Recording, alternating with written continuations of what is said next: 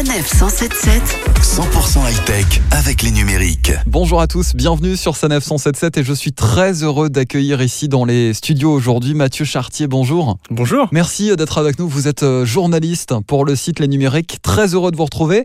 Bon, euh, on va rentrer euh, déjà dans le dur parce que la rentrée vient à peine d'avoir lieu, qu'il est déjà temps euh, de parler, c'est vrai, des futurs produits d'Apple. Ah oui, c'est incontournable. En effet, comme à chaque rentrée, le petit monde de la tech euh, n'a Dieu que pour Apple, euh, qui devrait tenir euh, sa conférence de rentrée le 10 septembre prochain pour dévoiler ses nouveaux produits et forcément ses nouveaux iPhones avec leur nouveau système d'exploitation iOS 13. Et on a beaucoup entendu parler ces derniers mois de la concurrence très forte avec le marché euh, asiatique. Faut-il donc euh, s'attendre à de nouvelles révolutions chez Apple? Bah, au risque de vous décevoir, cette année, il n'y a pas vraiment de révolution attendue, sauf énorme surprise, donc les nouveaux iPhones.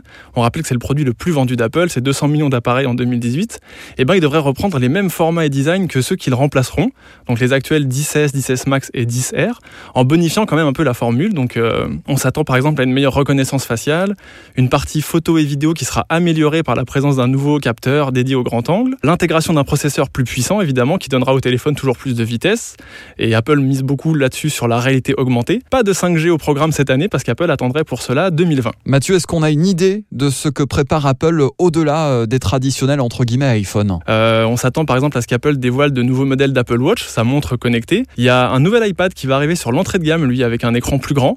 Euh, au niveau des écouteurs AirPods, vous savez, les, les écouteurs sans fil euh, d'Apple euh, qu'on voit un peu partout en ce moment, ils vont se voir ajouter un système de réduction de bruit active, normalement, à l'avenir. Et puis, pour finir, Apple qui préparerait un nouveau MacBook Pro, ces ordinateurs portables, qui là encore gagnerait un écran plus grand. Enfin, pour terminer, Mathieu, ce sera sans transition, en effet, retour sur la route avec une information qui va intéresser très certainement les auditeurs amateurs de véhicules électriques. Ouais, elle concerne Tesla, donc le constructeur américain qui s'est imposé comme le premier vendeur de, de voitures électriques en Europe avec 27% de part de marché. Alors il faut savoir que c'est en Norvège, c'est le marché le- qui est très important pour l'électrique, que Tesla performe le mieux.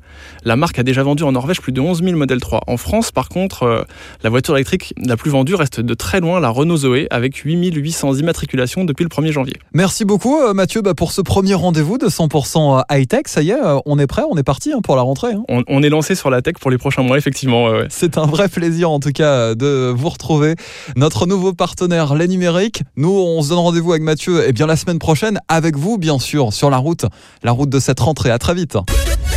Retrouvez toutes les chroniques de Sanef 177 sur sanef177.fr.